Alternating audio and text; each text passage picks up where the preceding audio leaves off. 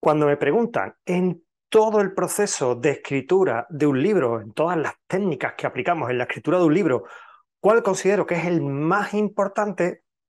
Suelo contestar siempre lo mismo, la corrección. Y es que durante el proceso de corrección no solamente terminamos de perfilar y de entender bien nuestra novela, dándole la consistencia que necesita y que durante todo el proceso de escritura, el hecho de tener que escribir día a día y siempre hacia adelante, hace que algunas cosas se nos puedan quedar desubicadas, sino que además, cuando nosotros entreguemos nuestra novela al corrector, esta debe estar en las mejores condiciones posibles. Te voy a dar una mala noticia. Las novelas siempre se van a publicar, tanto si autopublicas como si trabajas con una editorial, siempre va a salir con una errata. Los procesos de corrección son procesos humanos e invariablemente siempre, no te agobies por esto, habrá alguna ligera errata. ¿Qué tenemos que hacer? ¿Cuál es nuestra obligación como escritores y escritoras? Minimizarlas. Y eso es lo que vamos a ver ahora.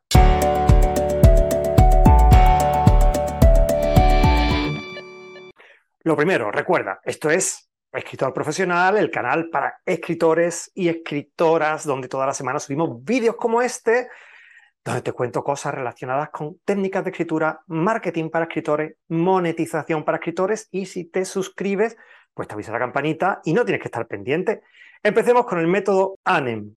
Bueno, el nombre no tiene mucho misterio, es, son las siglas de los cuatro elementos que tenemos que trabajar.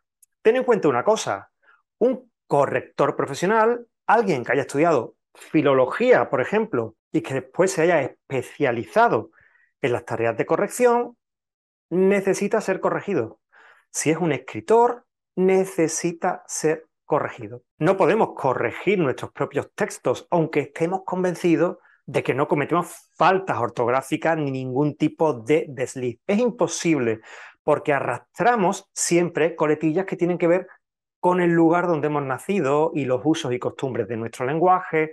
Por ejemplo, en la zona donde yo vivo, donde yo me he criado, es muy habitual que sustituyamos en el lenguaje coloquial el vosotros por ustedes y eso hay que corregirlo.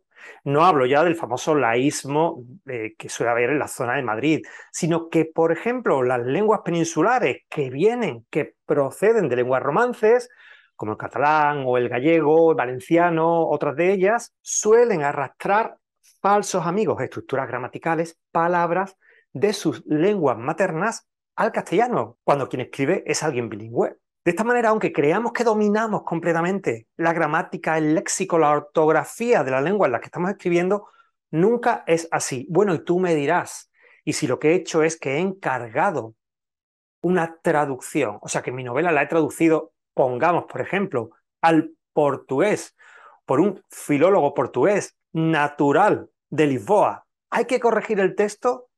Por supuesto, tendrás que buscar un corrector una correctora de portugués que corrija la obra traducida.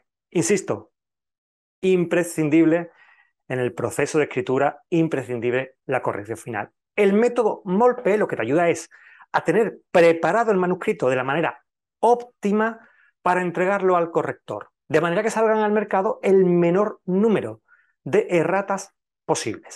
Como te decía, este método consiste de cuatro pasos muy sencillos. Oye, no te imagines que esto es nada complicado, lo podemos hacer todos, muy sencillos, y que vamos a proceder a hacerlos para que los veas. El paso número uno, el que ya haces.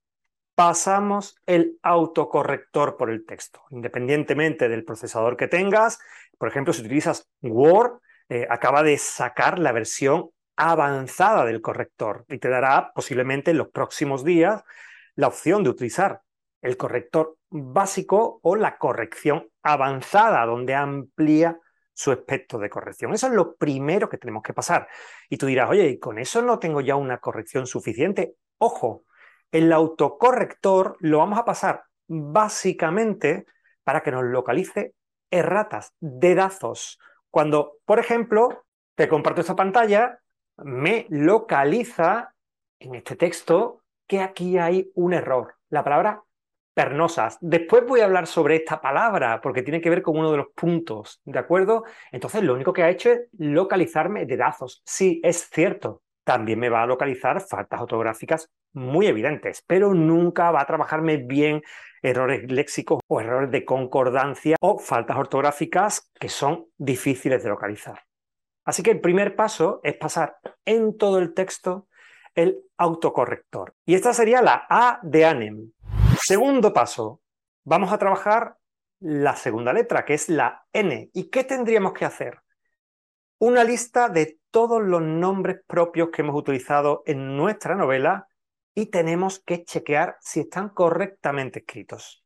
De esta forma, una vez que tengo la lista, simplemente me voy a inicio, buscar y empiezo a colocar los nombres de los personajes. Por ejemplo, la protagonista de esta novela se llama Isabel. Y yo pondré las grafías mínimas para localizar el nombre. En este caso son muchas, son 368, porque lo que me interesa ver es dónde está ubicado, si realmente ese es el personaje que yo quería que estuviera actuando en esa escena y si está bien escrito, con nombres habituales del idioma en el que estemos escribiendo, ya sea gallego, catalán o castellano, no vamos a tener problemas en general.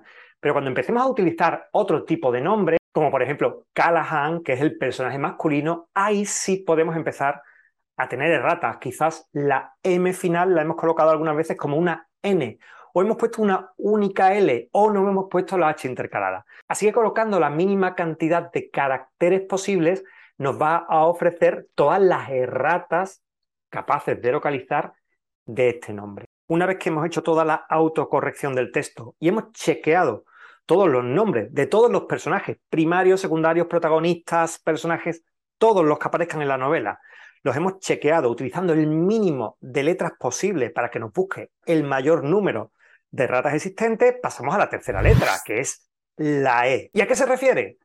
A todos los espacios casas, ciudades, fincas, ríos, montañas, todos los espacios que tengan sus propios nombres, debemos chequearlos. Volviendo a nuestra novela, una de las casas que aparece es Sisan Manor.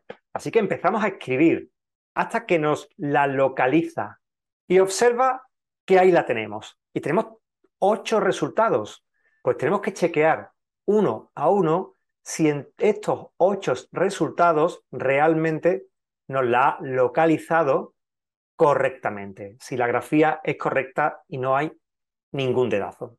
Fácil hasta ahora, observa todas aquellas cosas que realmente le va a ser un poco más complicadas y se les puede pasar al corrector porque nosotros somos quienes los dominamos.